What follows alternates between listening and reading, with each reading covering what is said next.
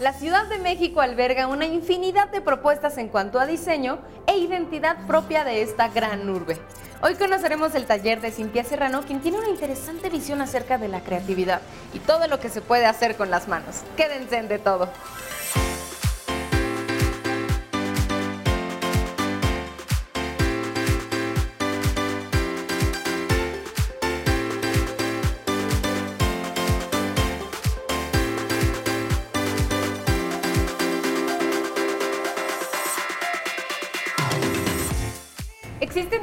Diferentes formas de aproximarnos a la joyería, al diseño y por supuesto todo depende de la creatividad. Está Cintia Serrano aquí con nosotros, que es la diseñadora y la creadora de este proyecto. ¿Cómo estás, Cintia? Muy bien, Alexa, muchísimas gracias por venir aquí a nuestro espacio. Cuéntame cómo fue que te viste involucrada en la joyería a tal punto que pues ya es el proyecto de la vida. Sí, eh, vengo de una familia artística, mi mamá es pintora y escultora y desde chiquita tuve todos los materiales como para experimentar, expresar, jugar. Ya de grande, en mi época, bueno, adolescente, en mi época rebelde, fui médico veterinario, pero eh, bueno, regresé a lo mío, ¿no? A donde crecí. Y hace ya como 25 años empecé a hacer joyería como hobby, cuando me di cuenta que me gustaba, me apasionaba, me fui involucrando cada vez más, la gente le gustaba lo que yo hacía, mis amigos y demás. También me di cuenta que tenía un producto y pues me eché un salto al vacío y hace 19, 19 años surgió la marca de Taller Serra y es a lo que me dedico desde entonces.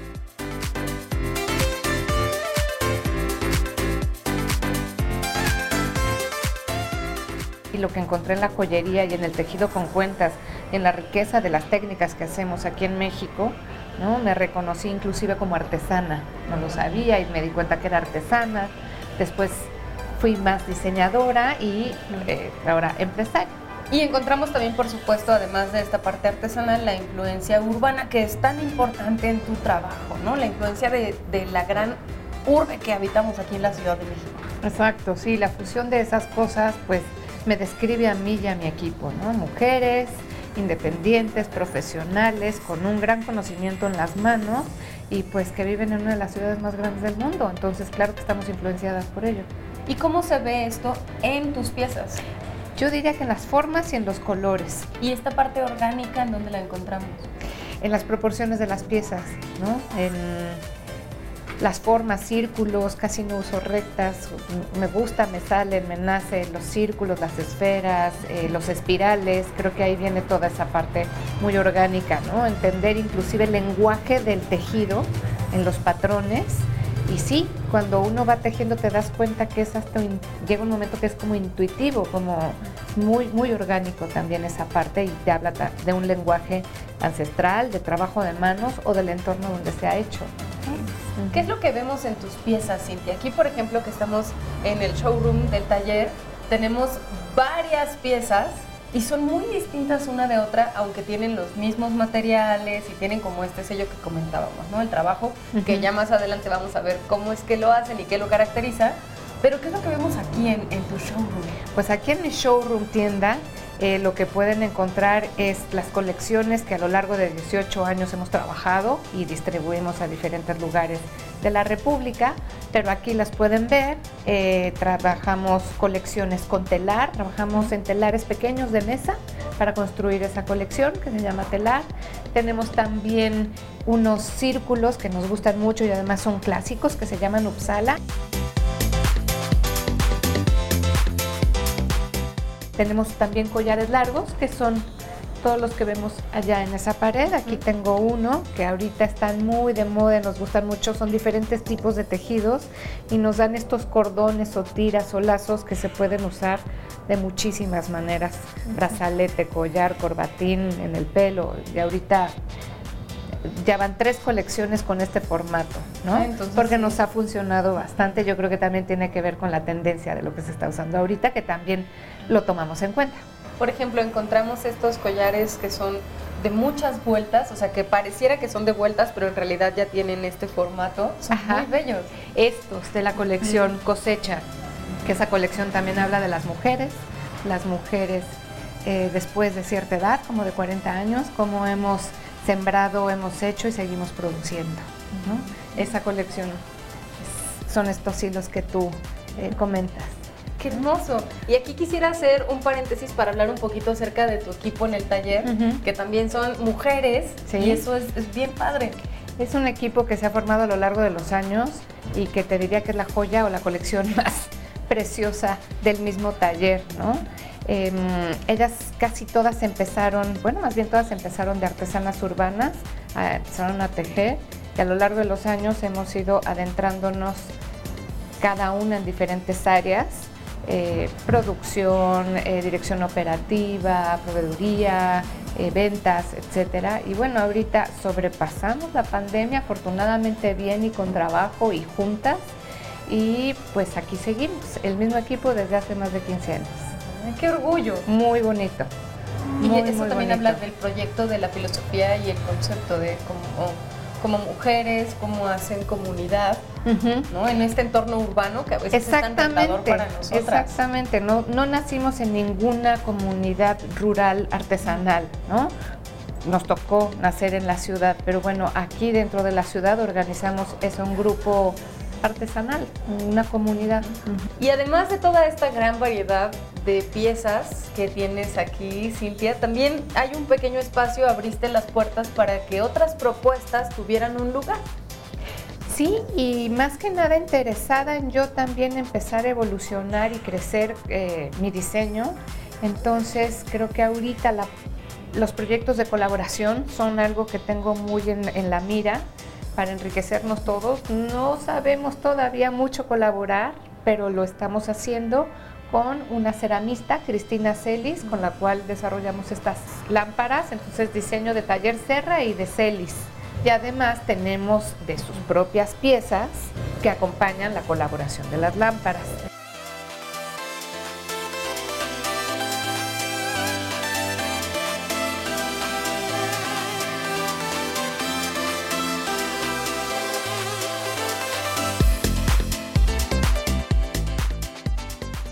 También está Marcela Marcos en su marca Drew, que ella es especialista en textiles, en block print, es una técnica también ancestral, eh, de teñido y de estampado de telas, todo manual.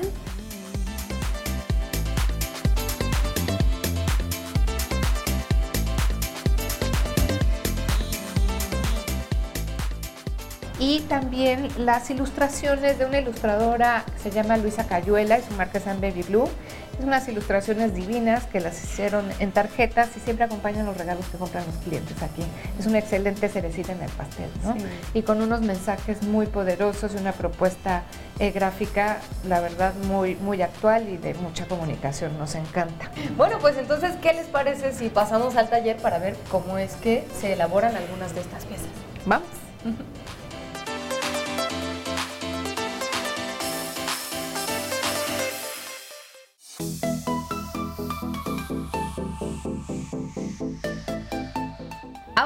Encontramos en el taller que se encuentra aquí a espaldas de la tienda. Es un lugar secreto muy bonito. ¿Y, qué vamos a hacer ahorita? Esta colección está tejida con la técnica o la puntada de peyote y es la que utilizan muchísimo eh, las comunidades huicholas en sus piezas. Nosotros no somos tejido huichol, digamos, ellos explayan toda su cosmovisión. Nosotros, eh, mi diseño es un poquito más urbano o bastante más urbano y compartimos la técnica. Y, esta pieza, por ejemplo, ¿qué requiere? ¿Cómo, ¿Cómo empiezan a hacer esta pieza? ¿Cuál es el primer paso? El primer paso es que esta pieza es vaciada en plata o en latón con chapa de oro Posteriormente se lima, se lija, se pule, ya queda terminada como para que le empezamos a tejer. Lo último que hacemos siempre es el tejido, eh, porque no usamos ningún pegamento, todo tiene que ir tejido. Entonces tejemos inclusive a la plata. El diseño de estas piezas es que en el canto de todo, la, de todo el círculo tiene una serie de perforaciones y de canalito entre cada perforación para que nunca veas el hilo por donde empezamos a tejer. Entonces, si ves, el primer paso es tejer las cuentas del primer piso de la punta de peyote. Eh, en la plata, dejemos a la plata directamente. Eh, a mí me importa mucho eso, que no se vea ningún pegamento, que no se vea ningún hilo, a veces da la sensación de que están flotando, y la misma puntada de peyote hace un entramado que se forme como una flor, como una estrella, muy orgánica la forma, como el centro de un girasol. Sucede solita al continuar con la, con la puntada.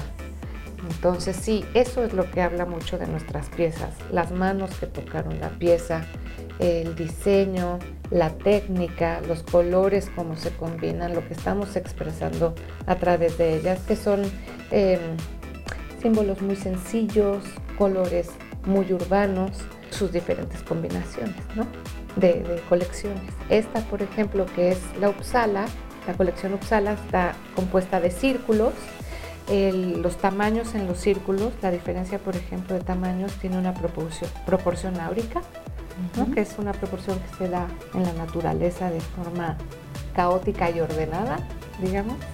Entonces, el círculo chico que está tejiendo Katy, el mediano y el grande, las proporciones son áuricas. Eso me gusta mucho jugar con las formas y las medidas orgánicas, lo más parecido a la naturaleza, aun cuando la influencia es urbana.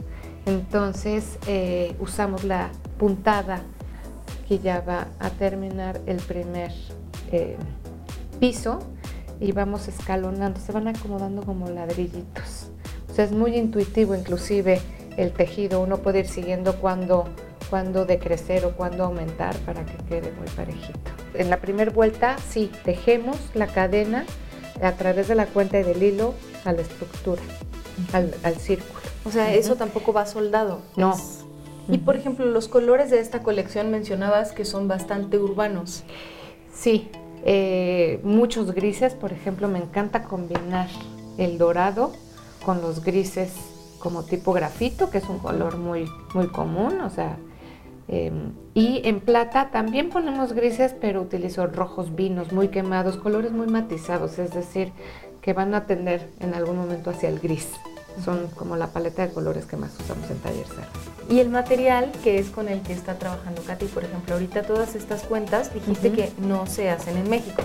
Sí, mucha gente piensa que la Shakira es mexicana, pues igual, los huecholes la dieron a conocer, increíble todo el mundo. Pero no, la Shakira entra por ahí de 1800, bueno, desde la conquista entraron cuentas italianas, vidrio italiano, aquella leyenda, que no es leyenda, que se llevaron nuestro oro y nos trajeron vidritos y espejitos, bueno, pues nos trajeron esto, cuentas de vidrio. Venían primero de Italia, luego eh, de Checoslovaquia, lo que es hoy la República Checa, eh, y hasta la fecha son las cuentas que usamos aquí en México, la checoslovaca y ahora japonesa. Estas cuentas son de cristal, o sea, es un vidrio eh, con una configuración eh, molecular distinta, que es más parecida al cristal, o es cristal, digamos, y es de colores, se tiñe el vidrio y sale de colores. también trabajamos con una japonesa, que la japonesa es de muy buena calidad, la checa también, ¿eh? las dos. Tiene un poco distinta forma, pero usamos esta chaquira japonesa que tiene chapa de oro fino de 24 quilates o chapa de plata. Bueno, ya Katy avanzó en el tejido de esta pieza. Es bastante laborioso, como vemos, depende del tamaño. Me dice Cintia que es lo que se tardan. Pero finalmente así se ve este tejido, este, esta puntada peyote. Esta puntada peyote, sí, así se ve. Y claro, depende del tamaño, pues el tiempo que nos tardamos. Eh, por ejemplo, en este chiquito nos tardamos como 30 o 40 minutos en el tejido solamente. Y conforme va creciendo la pieza o es grande, más grande la pieza, nos tardamos más. Es muy minucioso y muy dedicado nuestro trabajo. Esto se teje cuenta por cuenta. Una por una. Pero también hay otras piezas que forman parte de la colección. Sí, mira, esta colección cuenta con tres tipos de collares, aretes, eh, brazaletes y anillos. Y una vez que se termina el tejido, ¿cómo concluye la pieza? Bueno, pues ya la parte final es eh, ponerle broche y cadena ajustadora a nuestra pieza. Ahorita vas a ver cómo, ahí ya no tejemos, se hace a través de un engarce, utilizamos alambre de plata o de latón con chapa de, cobre con chapa de oro este, para hacer los últimos engarces y que queden muy seguros que unan la pieza al broche y a la cadena ajustadora. Aquí el broche, eh, nosotros decidimos ponerle nuestro logotipo, entonces siempre está presente nuestra marca, que es una espiral, hablando de los nautilios y de este número que se repite en la naturaleza. Este, nuestro logo es un nautilius, hablando de este movimiento y de esa proporción que existe en la naturaleza. También siempre ponemos cadena ajustadora porque habemos todo tipo de cuellos. Ajá. Entonces esta, la cadena ajustadora siempre te va a dar la ventaja de que le va a quedar muy fácil a cualquier persona o que se lo van a poder ajustar a diferentes alturas. Eso nos ayuda mucho en la venta. Entonces eso también inclusive interviene en el diseño, ¿no? Que va a formar parte de la pieza que te aumente la venta, que no comprometa la ergonomía, que no comprometa el precio, tal vez. Todas esas decisiones tienen que ver a la hora que diseñamos una pieza para joyería de diseño para su venta. Ay, qué interesante. Pero sí, además de esta influencia urbana, hay una muy orgánica, muy natural. Es como la mezcla de esas dos, que también lo hacemos como en la parte de producción industrializada de los metales, sumada al tejido con cuentas que es 100% eh, manual, ¿no? Son como estas dos cosas que pueden coexistir y puede resultar una, algo bueno, simbiótico, como todos los que vivimos en la ciudad. Así se ve la pieza terminada. Así se ve la pieza terminada, ya le pusimos el broche. ¿no? Nuestro broche es un muy sencillo ganchito, pero lo que tiene de especial es que ahí está nuestro logo, siempre está presente en nuestra pieza y no compromete el diseño de la pieza porque no me gustan los logos así enfrente.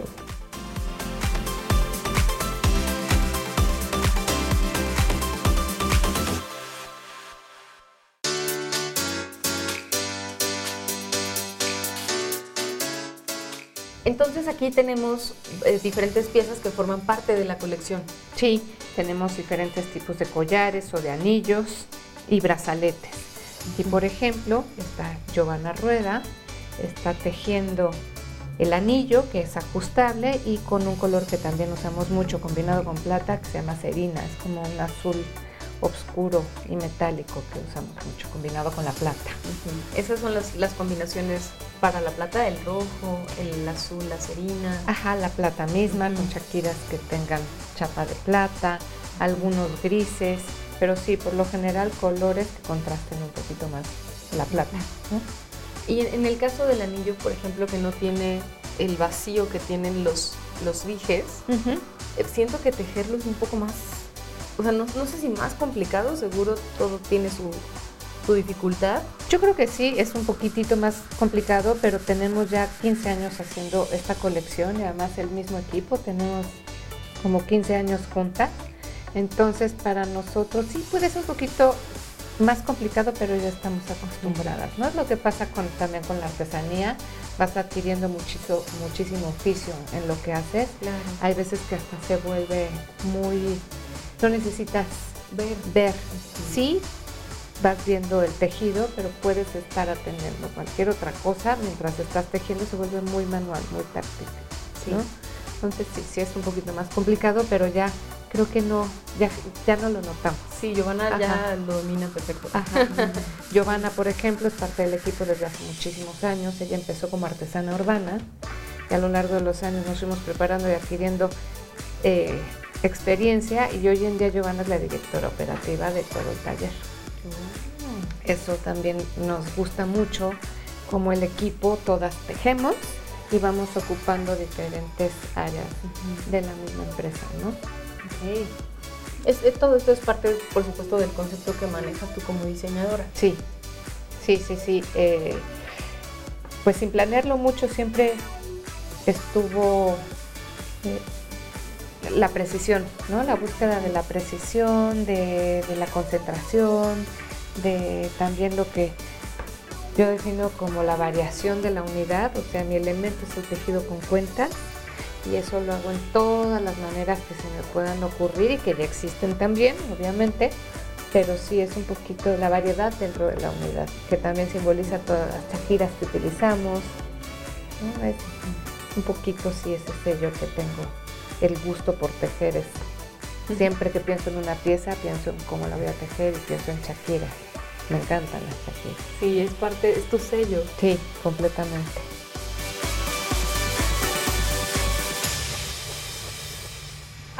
Sura nos va a platicar un poco acerca de los materiales que utilizan para terminar cada una de las piezas. ¿Qué tenemos aquí? Mira, por ejemplo, aquí tenemos los broches que son en plata. Tenemos el que es en plata de 9.25 que usamos y el dorado que lo tenemos en con latón con chapa de oro. Estos, todos nuestros broches tienen el logo de la marca, como nos había comentado Cintia. Mira, y por ejemplo en el lado, en el lado del plata, así termina, es la terminación con el broche. Del otro lado tenemos la cadena ajustadora, que está de este lado. Por ejemplo, son esos materiales que ocupamos para la cadena ajustadora. Y con este alambrito es el que se hace el engarce. De cada lado de la pieza. De un lado va el broche, del otro va la cadena. ¿Y tiene una medida estándar el largo que ustedes dejan de la cadena ajustadora o de qué depende? Sí, eh, de- en este caso dejamos que son 3 centímetros, son 10 este, eslabones. Tenemos así la, para los collares. En algunos otros se ocupan un poquito más dependiendo de- del diseño del- de la pieza. ¿Y todas las piezas tienen el mismo calibre de, de cadena? No. Por ejemplo, en, el, en este caso de que es collar chico, lleva el calibre que es más, más delgado. En los grandes, si te das cuenta, es una cadena un poquito más, Más gruesa. más gruesa. En esta caja tenemos estos botones es para este tipo de cierre. También tenemos brazaletes y es botón para el cierre. Igual va todo tejido con las chaquiritas y del otro lado hacemos una asas, dos asas para que pueda haber dos medidas en dado caso de que tenga la muñeca más, más delgadita y para eso son los botones.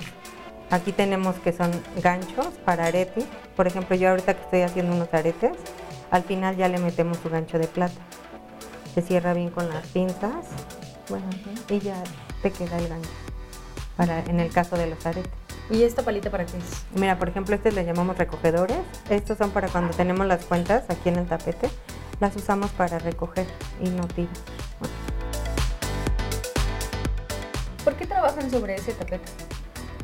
Porque este, este tapete es especial para trabajar para que no se te vayan las chaquiras. Si lo tuvieran, es como acolchonado para que se puedan quedar aquí y no se nos vayan por todos lados. ¿Y tú cuánto tiempo tienes haciendo esto? Ya llevo como 15 años. 15 años. ¿Y es, es Igual. difícil, Sura? No, no es difícil, solamente que tienes que tener práctica, obviamente, pero te van dando el, como aprendiendo los, las puntadas y ya es muy fácil de hacerlo.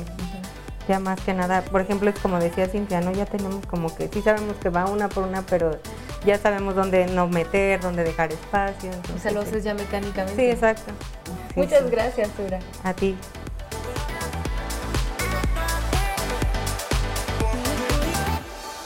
La joyería ofrece a los artistas múltiples posibilidades creativas y a quienes la aportamos la oportunidad de expresar quiénes somos.